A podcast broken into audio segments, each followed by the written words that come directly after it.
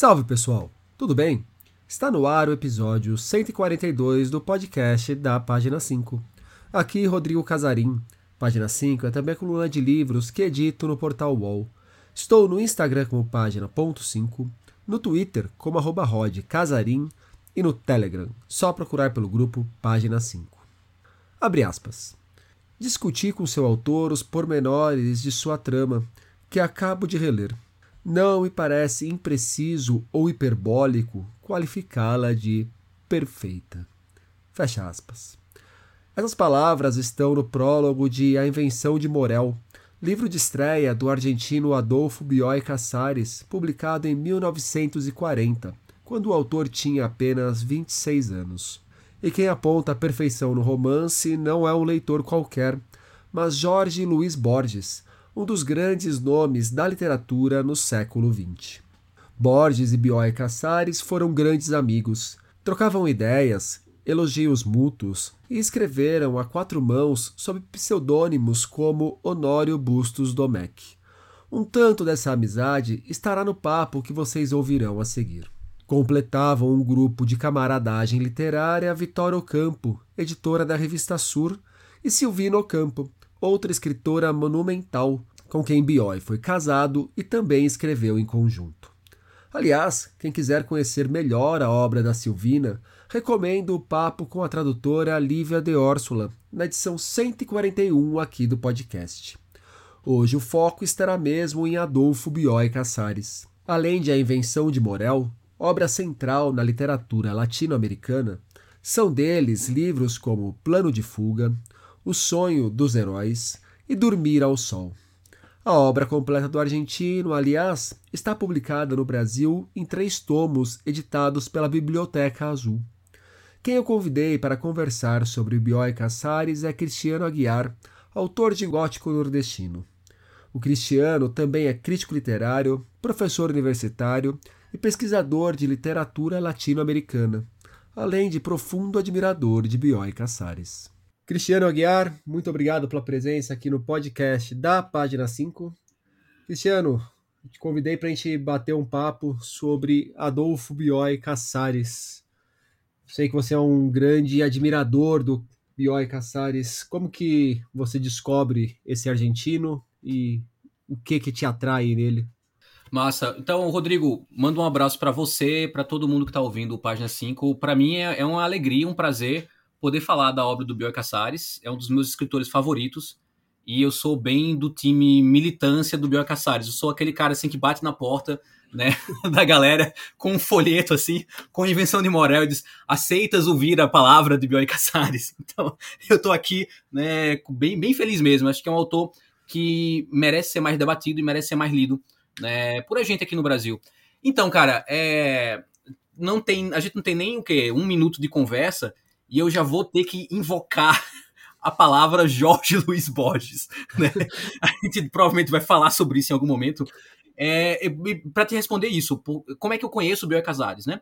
Eu vou conhecer a obra dele através dos umbrais da obra borgiana, é, como provavelmente foi o caso de muitos leitores e leitoras brasileiros. Então eu conheço a primeira obra do Jorge Luiz Borges, né? Eu começo a ler a obra de, de Borges ali no finzinho do, do meu ensino médio, no finalzinho dos anos 90 e começo dos anos 2000, quando eu ainda sou acadêmico de direito, né? Eu fiz primeiro direito antes de me formar é, em letras. E aí, pesquisando sobre Borges, né, eu ouvi falar de um Bioy Casares, que era um, um, amigo dele, né, um dos melhores amigos, ter, teria sido um parceiro dele. Que inclusive é um nome que eu acho muito curioso, assim, Bioy é quase para mim o nome de um, de um personagem de literatura fantástica, não é? Inclusive ele é personagem, né, de um dos contos do Borges, né, o Tlon, Ba, Orbius Tertius, né? É, então, então é, aí...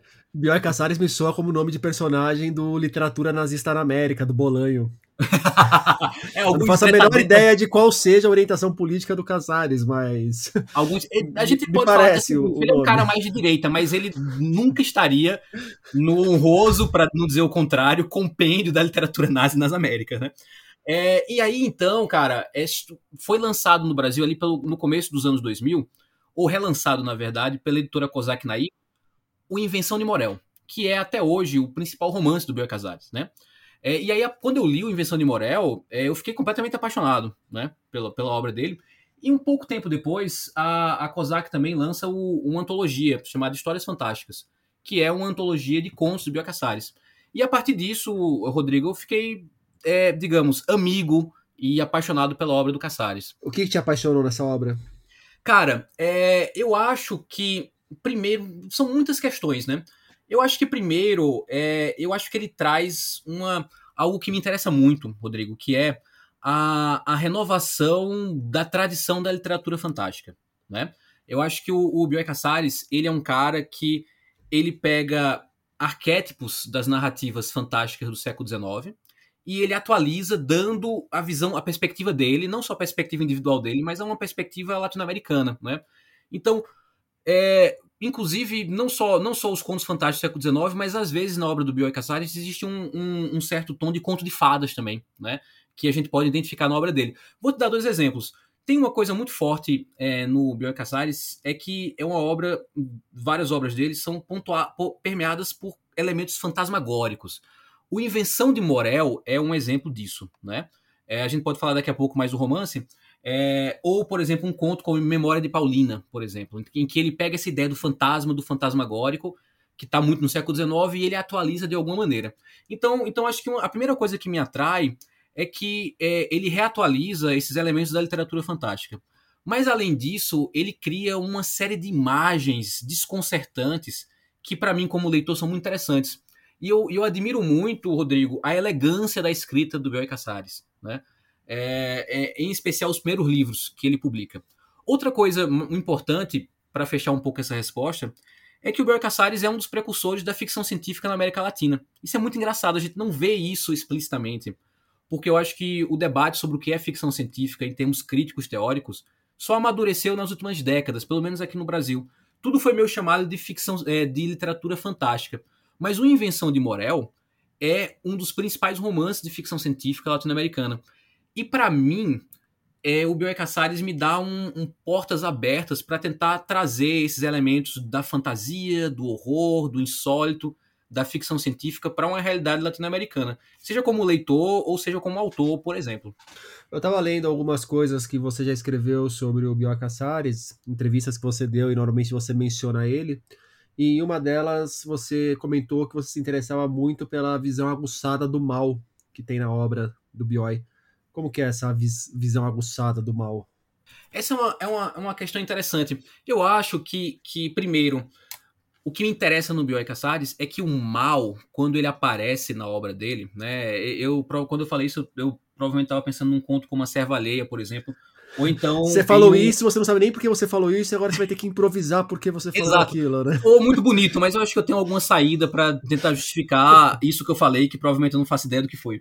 É, mas eu estava pensando, por exemplo, num conto como a Serva Alheia, ou num, no segundo romance é, do Bioy, que é o Plano de Fuga. O que me interessa quando um mal aparece na obra do Bioy, é que esse mal ele não é um mal puro, não, é? não há uma dicotomia entre bem e mal em Bioy. Ele, ele enxerga dentro do humano, dentro dos homens e das mulheres, que são os personagens dos contos dele e dos romances dele, esse potencial para o afeto, para a gentileza por um lado e para a crueldade e para a violência por outro. E é muito interessante porque muitas vezes esse mal, no caso da obra do Bioy, aparece, Rodrigo, como uma consequência do amor. O amor é um tema que é uma obsessão do Bioy e é uma coisa que talvez separe a ficção do Bioy um pouco da ficção do Borges, né? E o amor, ele é tanto um potencial para a salvação e a redenção dos personagens, como é o potencial para o exercício do poder e da crueldade. Então acho que o mal, para mim, me interessa em Bioy é não como, como a gente pode ver numa narrativa de terror, que não é o caso do Bioy, o Bioy não faz terror necessariamente é, tradicional, né? Esse mal puro, encarnado no monstro ou no monstruoso mas o mal inserido na alma humana e no coração humano, né, nas suas contradições. Você brincou até, mas foi muito pertinente. Vou comentar aqui com um minuto de papo, você já estava trazendo o Borges para a conversa. E realmente, assim, a gente falar do Bioy Casares, ainda mais num papo que pretende ser introdutório sobre a obra dele, que nem é esse, não teria como a gente fugir da figura do Borges, até porque eles têm um pseudônimo criado juntos, tal, que daqui a pouco a gente entra nele. Mas por que quando a gente fala do Bioy Casares, é tão automático e obrigatório a gente trazer a figura do Borges e o contrário não acontece. Que eu vejo com muita tranquilidade as pessoas falando do Borges sem trazer o Bioy Casares, mas não dá para falar do Bioy Casares sem trazer o Borges, me parece. Isso é uma coisa que está entrelaçada na obra do Bioy Casares mesmo, ou é um vício da recepção da obra dele? Eu, eu diria, Rodrigo, que é muito mais a segunda opção que você está falando, que é um vício da recepção. Agora veja o seguinte: é, tem uma questão. Eu acho o Bioy Casares um escritor excepcional. Ele é, como eu te falei, é um dos escritores, meus escritores favoritos. Eu, pro meu gosto literário, não significa que é o teu e todos os ouvintes vão concordar com a gente. Os contos do Bioy, para mim, são tão bons quanto os contos do Borges. Me agradam tanto quanto os contos do Borges. E eu tenho os contos do Borges em alta é, apreciação, assim como os contos de Bioy, né? No caso do ensaio, de fato, eu acho que o Borges ele é um ensaísta genial, assim, fora da curva, muito mais do que o ensaio do Bioy. Mas o que acontece? Independente do meu gosto pessoal, a gente está falando de um cara chamado Jorge Luiz Borges, que ele é o, um dos pontos altos das letras hispânicas no século XX. Ele é um dos maiores escritores, não só da língua espanhola, mas do século XX como um todo. Eu né? falar, do século XX, né? Não precisa localizar dentro de uma língua. Exato, exatamente, né? Exatamente. Então, no século XX. Então, veja, qualquer, qualquer obra, por mais genial que seja, ela vai entrar na órbita desse, desse centro, é quase um turbilhão né, literário que é a obra do Borges. Cara, até hoje é, eu, eu percebo na Argentina como escrever depois de Borges, né? Como se posicionar, o, o problema Borges, a questão Borges, né? Recentemente, tava, tava, ontem mesmo estava num, num, evento no Mackenzie, e aí a gente estava falando um pouco de literatura fantástica latino-americana. E eu, tava, eu, tinha, eu tenho uma hipótese, abrindo um parênteses aqui, que, por exemplo, autoras como a Mariana Henriques, né, argentina, ou a Samantha Schweblin, argentina também, estão indo muito para o horror como um ponto de fuga de Borges. Né? Como escrever na Argentina ou na, ou na, na América Latina, incluindo o Brasil. Como escrever literatura fantástica pós-Borges. É preciso né, dar conta, é um monstro mesmo. Né? Então, qualquer um, qualquer um, ao lado de Borges, ficará à sombra dele. Por outro lado, Rodrigo, o que, que eu acho? Eu acho que há um vício crítico aqui. Eu acho que há um vício crítico. Por quê? Porque é evidente que Borges influencia Bioy.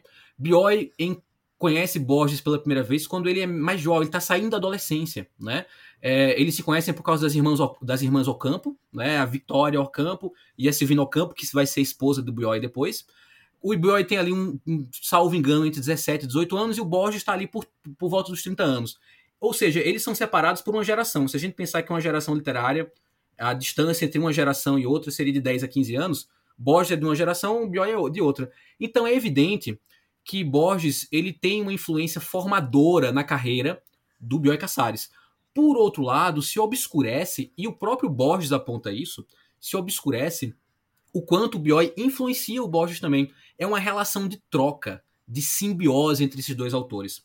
Outra coisa também é que, de fato, os primeiros livros do Bioy, os primeiros livros maduros, do Invenção de Morel para diante, dos anos 40 em diante, os primeiros livros do Bioy, eles são livros que têm. Que eu tô vendo, Invenção de Morel, Plano de Fuga e A Trama Celeste.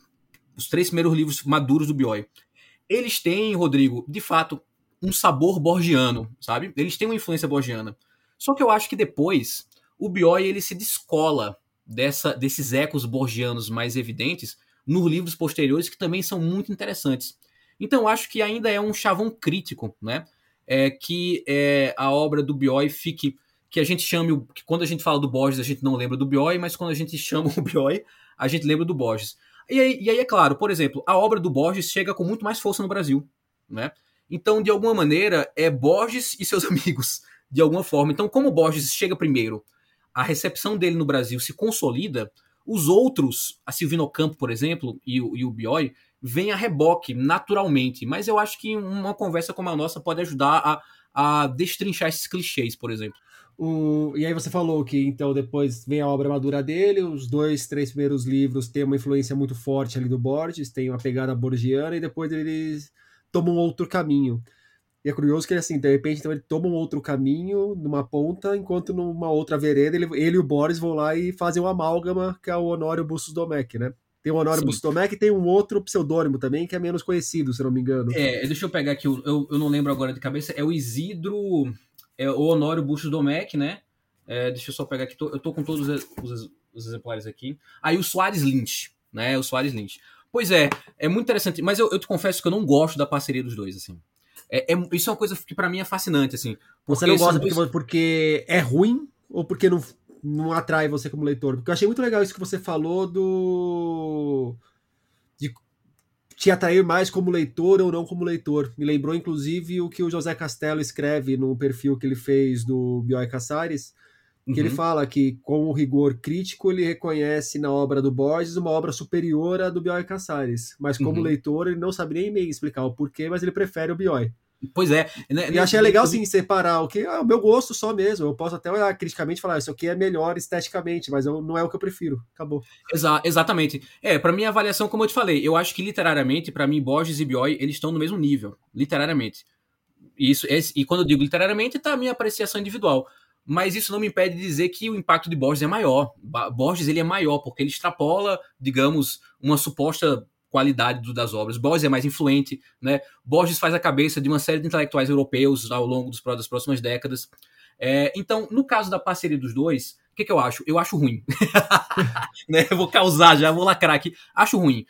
O menos pior é o, é o, é a primeiro li, é o primeiro livro de colaboração entre os dois, que é os Seis Problemas para Dom Isidro Parodi.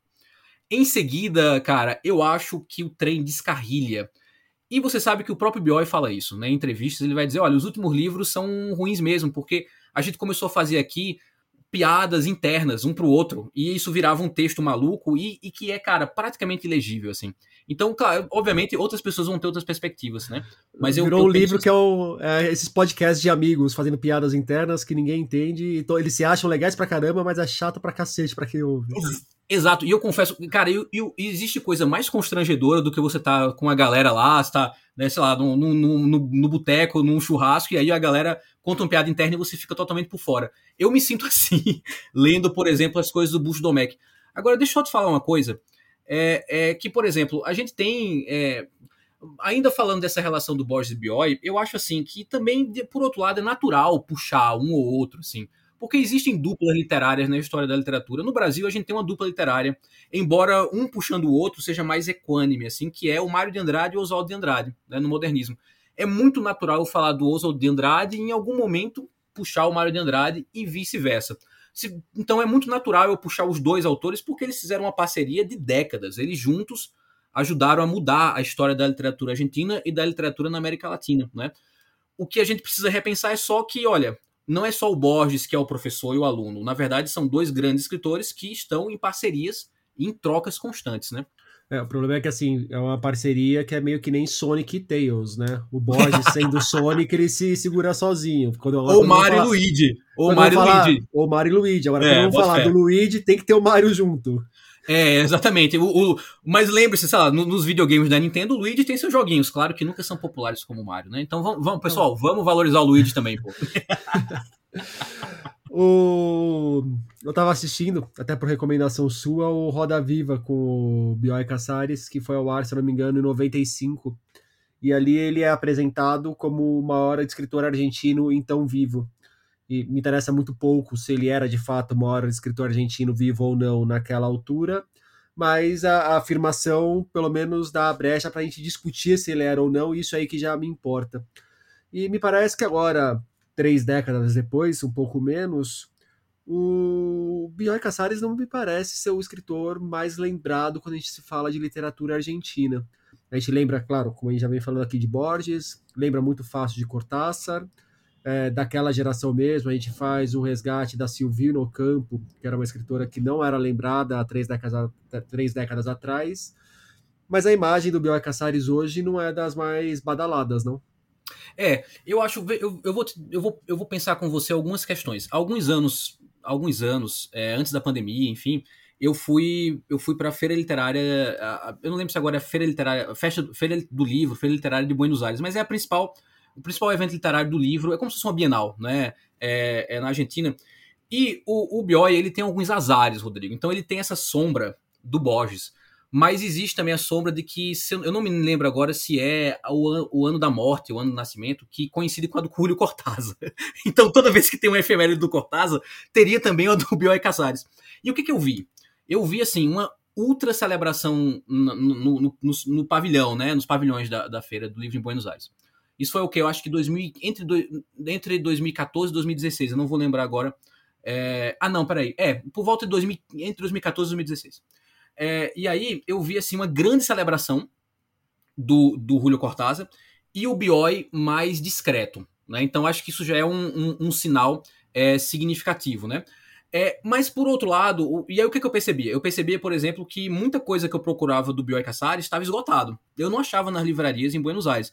E você, como eu, sabe muito bem como são incríveis muitas das livrarias em Buenos Aires, né? É, para o cara não ter um negócio ali para vender, de, em especial de autores argentinos importantes, é porque a coisa está meio feia, né? Em, em, termos de um processo de esquecimento. Porém, é, ao longo dos anos eu fui voltando para a Argentina e fui vendo uma um, mais presença das, dos livros do Bioy na, nas livrarias, né? E eu tenho percebido, né, um pouquinho antes eu dei uma pesquisada nos últimos, né, nos últimos dias para a gente conversar um pouco sobre o Bioy, e eu tenho percebido, assim, coisas que eu li, inclusive, da imprensa argentina ou imprensa espanhola, é um, um crescente interesse, de novo, na obra do Bioy. Né? Um, um, um, interesse que talvez também tenha se renovado, mais uma vez com a Sombra, com a, a, a publicação póstuma do mega diário, que tem mais de mil páginas, chamado Borges. Né? Tem um, um livro póstumo que tem todas as anotações que o Bioy fez sobre a, a convivência dele com o Borges. Mas, independente disso, a impressão que me dá, pelo que eu percebi na imprensa, é uma revalorização do Bioy. E mais uma vez, eu, eu como eu falei para você, eu citei é, essas duas autoras argentinas super badaladas, né, e são muito lidas no Brasil hoje, mais até do que o Bioy, que são a Mariana Henriques e a Samantha Schweblin, autoras que inclusive são influência para mim como autor, né? É, e você pega, por exemplo, Rodrigo, o último livro da, da Mariana Henriques, né, Nossa Par de Noite.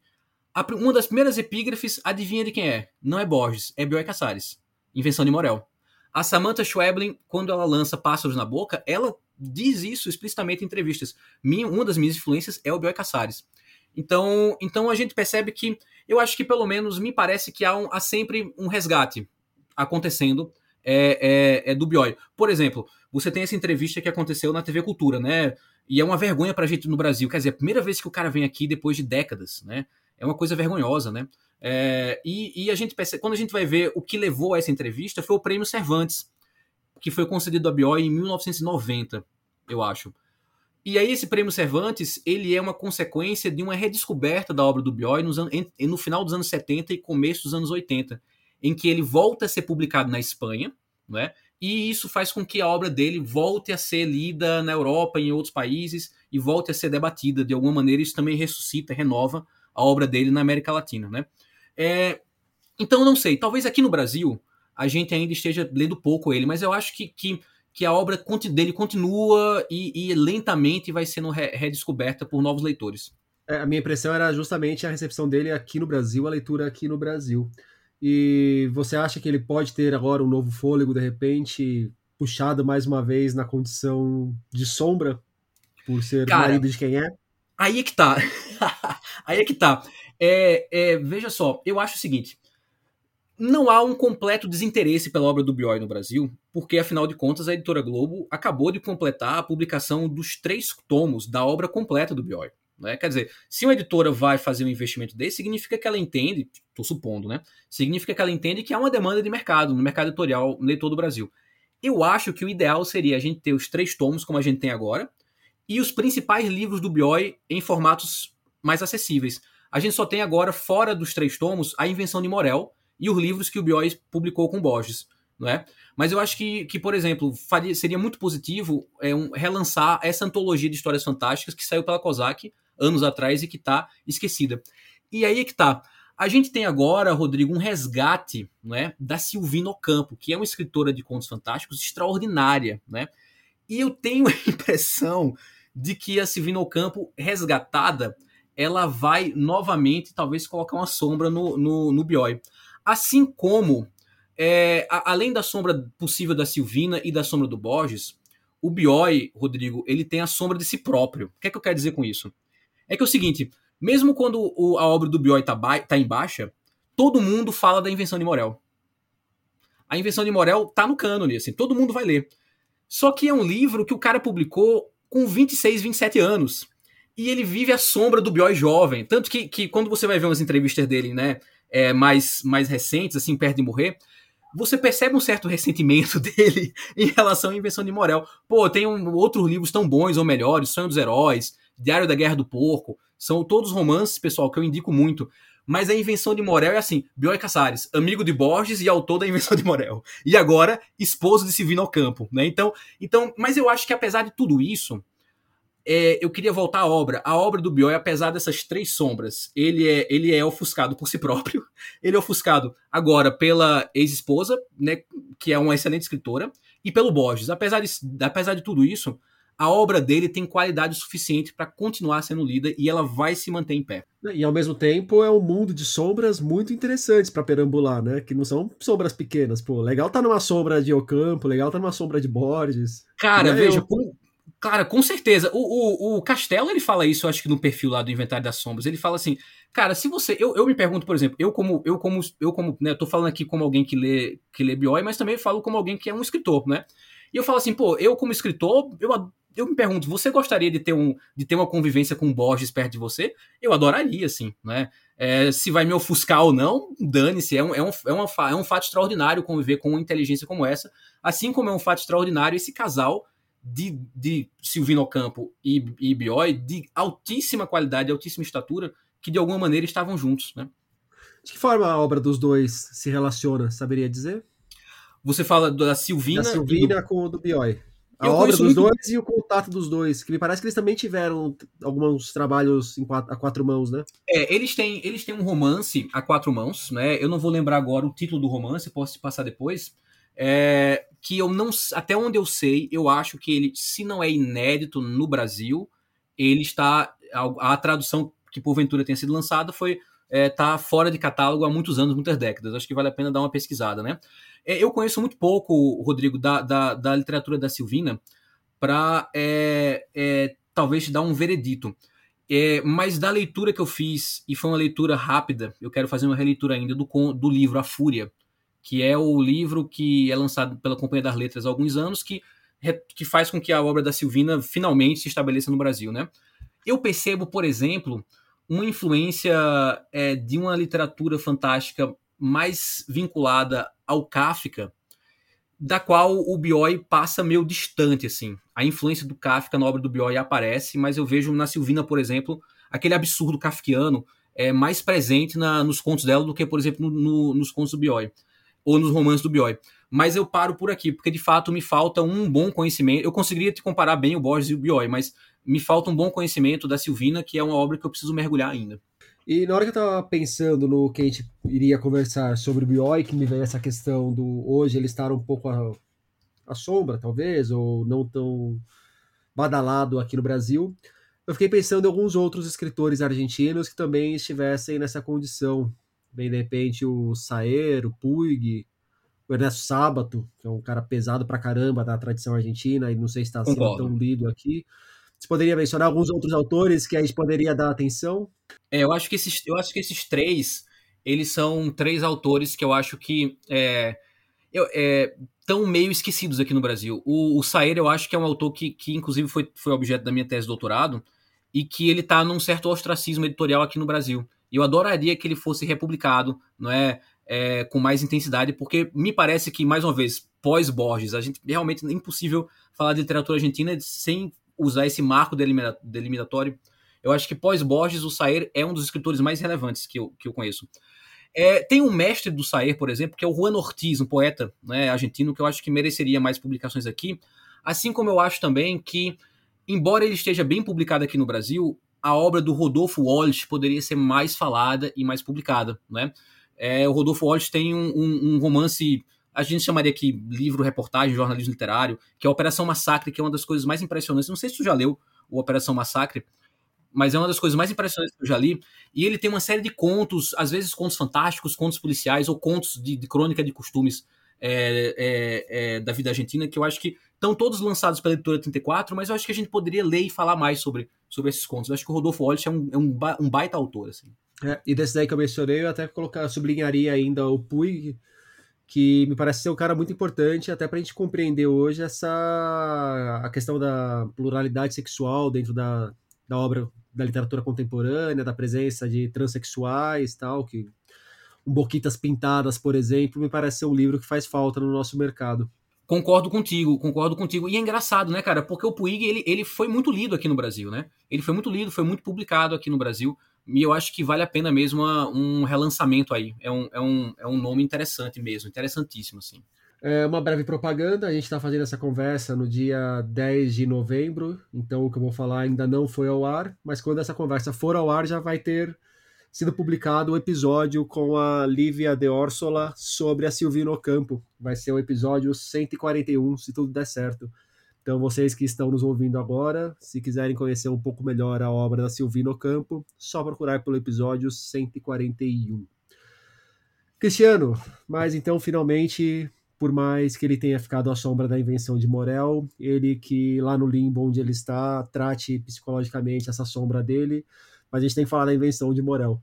O que, que é essa invenção de Morel e por que, que ela assume o tamanho que assume, não só dentro da obra do Bioy Casares, mas dentro da história da literatura latino-americana? Goste então, ele ou não, é isso que aconteceu. Então, sim, sim, sim, sem dúvida. E na verdade, eu admiro muito o Bioy por ter, com menos de 30 anos, escrito um livro que de fato é uma obra-prima. Claro que, que quando ele lança ali com seus 26, 27 anos, é, em 1940, o Invenção de Morel, é, Rodrigo, ele depois vai fazer algumas alterações, edições subsequentes, enfim, né? É, mas já é um livro que, que, que eu acho admirável, assim. O que, que é basicamente a invenção de Morel? Ele, ele é narrado por um, é, um, um personagem cujas informações em relação a ele a gente não sabe muito bem. Ele supostamente está fugindo de algum tipo de perseguição política, né? E ele, para fugir dessa perseguição política, ele se refugia numa ilha que é meio considerada pelas pessoas como uma ilha meio maldita, assim, né? E aí, quando ele chega nessa ilha, ele primeiro ele acha que a ilha está totalmente desabitada, mas tem uma espécie de estrutura é que na minha cabeça, na minha imaginação, lembra meio que um resort, assim, uma coisa assim, né? É, e ele depois vai que está totalmente desabitado. E aí depois ele vai ele vai perceber que esse meio que essa estrutura resort, etc, ela tem uma maquinaria que ele não consegue entender muito bem o que é com o passar do tempo, ele vai perceber que ele não está tão sozinho assim, né? Ele não está tão sozinho assim, porque ele começa a ver pessoas na ilha. Ele começa a escutar conversas na ilha, né? É, e aí, ele, inicialmente, ele vai tentar interagir com essas pessoas. Depois ele vai perceber que essas pessoas não interagem com ele. Por quê? Porque, de fato, a ilha ela está desabitada, mas ela foi construída, né? Ela, ela, ela, dentro dessa ilha existe uma espécie de máquina que filma as pessoas e depois as reproduz com, com, com, de forma intermitente, como se fosse uma realidade virtual, de alguma maneira, né? Então, por exemplo, é, lá, lá atrás, a gente está falando hoje de. É, como é que chama aquilo ali que tá, do Facebook? É metaverso, não sei, alguma coisa assim, né? É que é aquela coisa de realidade virtual, enfim, você ficar seu, enfim, que para mim parece muito o Second Life ali nos anos 2000, quem é mais, né, tiozinho como eu vai lembrar disso, né? E é engraçado porque porque o Bioy meio que constrói a primeira grande narrativa sobre realidade virtual, né? E aí o que é interessante, num, numa o, o, então o, o Invenção de Morel, né, é um romance em que esse narrador ele vai tentar entender o que é esse mecanismo, né? E por que aquelas pessoas foram gravadas, o que elas estavam fazendo ali. E o Morel, quem é? É o cara que criou essa máquina, né? E num, num gesto, num, num, tema tipicamente bioi cassariano, esse, esse, esse narrador, ele se apaixona por uma mulher, né? E essa mulher, né, é, é uma imagem, ela não existe, né? Enfim, ela não, ela, ela é uma gravação e mesmo assim ele, ele tem uma espécie de história de amor com essa mulher. Não vou dar spoilers sobre o que acontece com esse personagem, e sobre quais são os efeitos e as consequências dessa máquina. Quer dizer, essa máquina grava as pessoas e isso gera consequências para as pessoas que foram gravadas. Eu vou deixar esse prazer da surpresa para quem é, se animar para ler o romance. Até em respeito ao Bioy. O Bioy era um cara que, que se importava muito com, com com a elegância e inteligência dos mecanismos da trama. Então também aqui não vou desrespeitar, porque vai que o fantasma do Bioy, já que é literatura fantástica, aparece aqui para mim e começa a puxar meu pé hoje à noite, dizendo: Ah, você falou do. Eu, eu, eu me esforcei tanto para fazer a trama do Invenção de Morel e você entregou todo o jogo. Então, então a gente percebe que ali nos anos 40 a gente tem um romance que ele, ele periodicamente, Rodrigo, ele é retomado.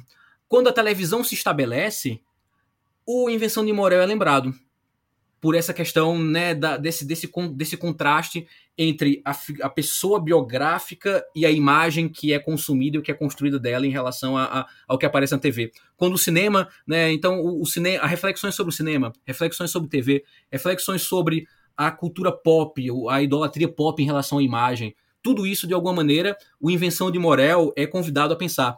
Quando a internet se estabelece, o Invenção de Morel é lembrado.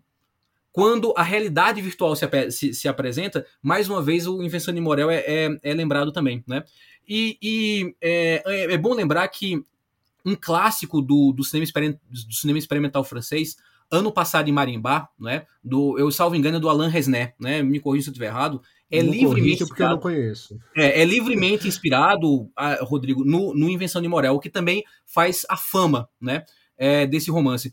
Então, então, por que, que o Invenção de Morel é tão importante? Primeiro, porque ele é um romance delicioso de ler, né? É, e, e segundo, porque Bioy, de forma consciente ou inconsciente, usando a ficção científica, as ferramentas da ficção científica, ele criou uma metáfora que é uma metáfora da nossa relação com essa vida paralela que a tecnologia cria pra gente. Seja a vida paralela da TV, seja a vida paralela do cinema, e agora seja a vida paralela da, das redes sociais da realidade virtual, por exemplo, né? Foi legal você mencionar esse aspecto do, da invenção de Morel, do personagem se apaixonando por outra personagem, porque o amor é uma questão recorrente na obra do Bioy Casares. E voltando à entrevista do Roda Viva, em certa altura ele fala como o sentimentalismo pode acabar com a literatura, pode detonar uma boa obra literária, ou que seria uma boa obra literária. E aí ele exalta muito a questão do, do rigor, da racionalidade, inclusive para se trabalhar com questões subjetivas. E ele faz isso entregando para o leitor, me parece, uma prosa muito límpida. Você pode falar um pouco da característica da escrita do Bioy e de como mesmo as questões sentimentais são tratadas sem sentimentalismos e sem coisas meladas. Sim, sim. Eu acho que uma, uma, uma, uma grande contribuição, é, Rodrigo, dessa, dessa, dessa panelinha que era o Bioy, a Silvini e o Borges, né? E era, hein? É, e, e a Vitória, e né? E a, é, Vitória com, e a Vitória é acima de Vitória. todos, né? A Vitória é presidente. A, a, da... a Vitória era o que? Era, era a gerente da panelinha, a generala da, da panelinha. É que eu acho que eles, eles, eles trouxeram duas contribuições que, para mim, como leitor, como, como crítico e como escritor, são, são, são lições que eu acho fundamentais.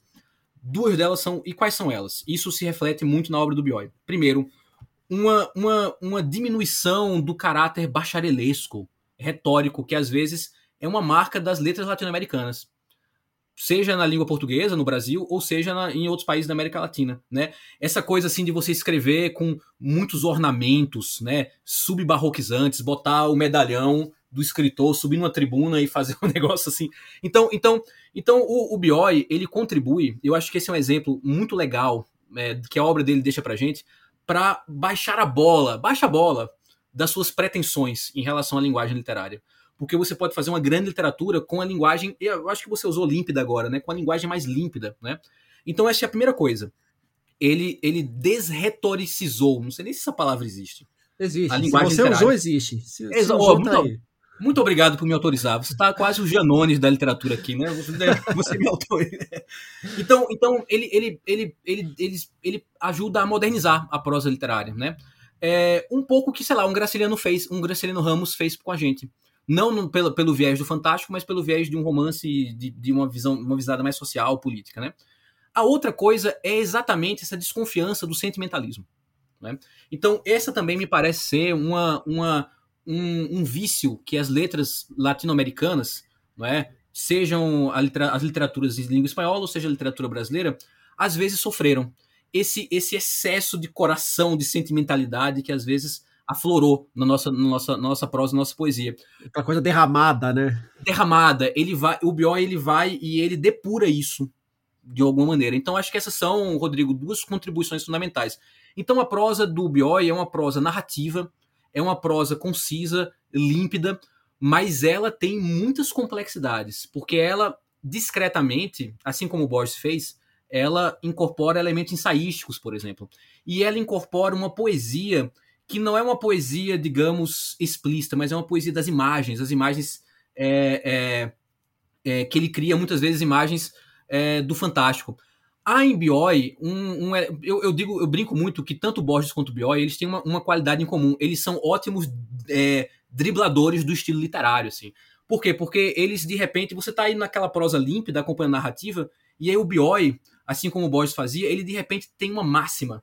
Ou um, ele constrói uma frase com um paradoxo e você fala, nossa, o cara acabou de me dar um drible, assim, né? No, na área. Então, ele, então acho que isso é um, é um, é um legado, é, Rodrigo, legal. Ele, então, mais uma vez, ele retira um pouco esse peso retórico das letras latino-americanas e ele retira um pouco o peso sentimental. Outra coisa importante no tema do amor é o seguinte: tem uma qualidade no Bioy, é, isso vale para os contos e para os romances, que é muito para mim importante, que é o humor. O Bioy, ele não se leva tão a sério assim, tá? E eu acho que é isso também que o aproxima do Borges, de alguma maneira. É, ele, o tempo inteiro, mesmo em contos muito pesados, né, ou em romances com cenas muito, muito densas ou até trágicas mesmo, o tempo inteiro existe uma certa leveza da ironia, que inclusive é uma ironia contra si mesmo duas coisas são profundamente ironizadas por Bioy, e eu gosto muito dessa ironia. Primeiro, a vida literária, né? É assim, do início ao fim da obra do Bioy, você tem uma série de pseudo-literatos que são parodiados o, o, tempo inteiro. Alguns dos personagens mais ridículos do Bioy são exatamente escritores e, e intelectuais. A outra coisa que o Bioy ironiza é o amor. Então, embora as histórias do, de amor do Bioy tenham uma densidade, tenham um peso, não é? você vai ter muitas vezes é, esses homens completamente patéticos, não é? que se apaixonam por mulheres inacessíveis que eles idealizam de alguma maneira. Nesse sentido, embora você não pegue o Invenção de Morel e dê uma risada com a Invenção de Morel, não deixa de ser ironia. Quer dizer, você está ali, é, você tá ali sozinho na, naquela, naquela ilha e você se apaixona por um holograma de uma mulher.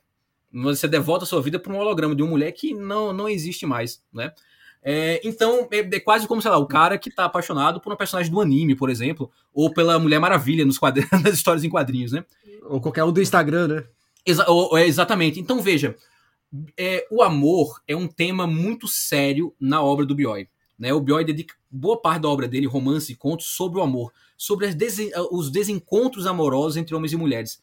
Mas ao mesmo tempo que o amor é um tema muito sério, ele sempre vai ser motivo de ironia e de riso. Eu acho que isso é uma coisa muito inteligente é, que, que ele faz na abordagem dele sobre as relações amorosas. E para quem está nos ouvindo e agora vai querer ler o Bioi, quais são os primeiros passos? Qual caminho você recomenda para como ponto de partida? Bom, você tem um caminho com menos tempo, e o caminho com mais tempo. É, não, peraí, deixa claro aqui que você recomendar obras completas não vale. Que... é pois é, porque, e, aí, e aí esse seria meu drama. Porque, veja, é, nesse momento, como eu falei para vocês, no Brasil a gente tem tudo do Bioi, como nunca teve, né? Muita coisa saiu inédita, mas elas estão distribuídas em três é, tomos pesadíssimos, né? Mas não se acanhe com isso. Isso é a tá. condição das livrarias hoje. Cada um que é. ache seu caminho para chegar Exato. na obra como for. Existem existem outros cantos. Eu vou, eu vou dar três dicas. Na verdade, se me permite, eu vou dar, eu vou dar quatro indicações. A primeira é a invenção de Morel. Tá? Então é, é, o livro, como eu falei, né? é, o, é, o, é o livro mais famoso do Bioy, é o livro que lança uma sombra sobre si próprio, não é? mas é o livro que inclusive está disponível facilmente para o leitor, para a leitora que está interessado no Bioy. Então, quer começar a ler o Bioy? Vai atrás de Invenção de Morel. Você quer... Ah, nossa, amei o Bioy. É, qual dos três volumes da Editora Globo, né, das obras completas, você recomendaria para começar? O primeiro volume, tá? Porque no primeiro volume vai estar tá, talvez o melhor do Bioy. Né? Vão estar os melhores livros de contos, né? Você vai ter é, não só o Invenção de Morel, mas você vai ter outros dois romances, Plano de Fuga, que é um romance que eu gosto, mas que de fato é inferior aos outros, e você vai ter O Sonho dos Heróis, né? Que é muitas vezes considerado o grande livro do Bioy, né? É, superior até ao Invenção de Morel. Né? Numa, entre, numa entrevista para Folha, ele colocou O Sonho dos Heróis como o melhor livro dele, inclusive. É, e, o, e o Sonho dos Heróis, se me permite falar isso rapidinho, não sei se a gente já está estourando tempo, mas o Sonho não, dos Heróis tranquilo. é o que, que é interessante. Por quê? Porque no Invenção de Morel, você vai ter Muitas pessoas falam assim: olha, Invenção de Morel é o romance que o Borges de, poderia ter escrito e nunca escreveu. Não concordo, mas sem dúvida alguma, o Invenção de Morel está ainda, sabe, Rodrigo, no, na atmosfera borgiana. O sonho dos heróis é aquele Bioy Casares 2, que é um Bioy Casares que se desvincula mais da, da, da influência borgiana e que encontra muito a sua voz. Porque o que é o sonho dos heróis? O sonho dos heróis é, é uma narrativa, é um romance com um breve momento do fantástico no começo e um breve momento do fantástico no final. É um basicamente é a história de um cara jovem que vai ter uma vida louca com os amigos durante três dias e ele tem meio que uma amnésia e dessa amnésia ele lembra de imagens, né? E a vida inteira dele vai ser definida buscando entender o que aconteceu nesses três dias. Só que, só que qual é o ponto principal? O fantástico tá aqui só para um tempero, porque o Sonho dos Heróis é, na verdade, uma grande crônica sobre a vida cotidiana de Buenos Aires, né, ali entre os anos 30 e 50, mais ou menos, né, é, do século 20. Então, então é um romance sobre as relações afetivas, familiares de trabalho de um grupo de pessoas que fazem parte ali do moradores dos subúrbios de Buenos Aires. E tudo isso com o tempero do fantástico. É um pouco isso que o Bioy se torna após o Sonho dos Heróis. Enfim, então você tem a Invenção de Morel, se você está disposta, disposto, o primeiro volume das obras completas. E aí, só fazer um parênteses, só para pontuar que no primeiro volume das obras completas já tem tanto a invenção do, de Morel quanto o sonho dos heróis. Então, se alguém quiser arriscar também, já. Isso, isso. E tem também é, a Trama Celeste, que para mim é o meu conto, é meu livro de contos favorito do Bioy Casares. Né? É, um, é um livro maravilhoso, assim, recomendo demais para vocês. É, e aí, se você encontrar a edição Histórias Fantásticas da Kozak Naif, é uma outra forma de entrar na obra do Bioy, que é aquela antologia com os contos fantásticos. Embora os livros da Kozak Naif sejam super caros para encontrar no sebo, eu dei uma pesquisada e eu encontrei o livro a preços como 30, 40 reais, né? Então, bom, não sei a condição, né? Como é que tá, bem conservado ou não, né? Eu tenho um exemplar desse livro de um ano que ele foi distribuído para escolas públicas aqui de São Paulo. Então, provavelmente, em muitos sebos você vai conseguir achar um preço não tão alto, porque não vai, vai ser a edição da Kozak Naif, mas sem o ornamento Kozak Naif. O ornamento. Perfeito. Então, então é, para quem está ouvindo a gente, se encontrar, está interessado no, no Bios, se encontrar esse livro, pode pegar, porque você vai ter um bom apanhado não só do, do melhor dos contos do Bioy, mas talvez de, do, do que a literatura latino-americana melhor produziu de contos fantásticos né, ao longo do século XX. E por fim, se você quer entender qual é a visão do Bioy sobre a literatura fantástica, cola na antologia da literatura fantástica que ele, o Borges e o Silvino Alcampo é, é, organizaram e que saiu primeiro pela edição da Kozak Naif e depois, mais recentemente, saiu pela edição da Companhia das Letras. Então eu diria que que para começar são esses caminhos possíveis aí para vocês começarem a entrar nesse mundo fascinante do Bioi. Cristiano Aguiar, para a gente encerrar, queria que você me indicasse um livro. E aí eu vou deixar você indicar o Gótico Nordestino, que já que você está em campanha, já que faz um ano que está em campanha de lançamento e eu te chamei para conversar sobre uma coisa que não era o seu livro, você pode ficar à vontade, tá bom? Olha, muito obrigado por esse esse esse muito obrigado por esse jabá aí, né? Então, pessoal, Deem uma olhada também, olha, le, leiam primeiro o Bioi, tá? Leiam primeiro o Bioi. Mas aí, se sobrar um tempo, dá uma olhada no Gótico Nordestino. Mas eu queria indicar um outro livro, então, né? Já que a gente falou um pouco de ficção científica, eu queria indicar um livro da, de uma autora é, de ficção científica que eu adoro, que é Ursula Le Guin, né? É um livro chamado A Curva do Sonho, saiu pela editora Morro, Branco. É, eu diria que, assim, que para quem gosta de Borges, Bioi e Silvino Campo, as obras da Úrsula têm afinidade, então fica essa sugestão. Além do Gótico Nordestino, claro. Cristiano Aguiar, muito obrigado pela conversa. Eu que agradeço, um grande abraço aí, pessoal. E me mandem aí, ó, se você se animou para ler o Bioi, me manda uma mensagem depois, né, e a gente conversa. Recordando, a obra completa de Adolfo Bioi Casares chega aos leitores pela Biblioteca Azul. Já Gótico Nordestino, de Cristiano Aguiar, sai pela Alfaguara. E por hoje é isso aí, pessoal. E o podcast para os amigos e inimigos. Um beijo, um abraço, um aperto de mão e até semana que vem.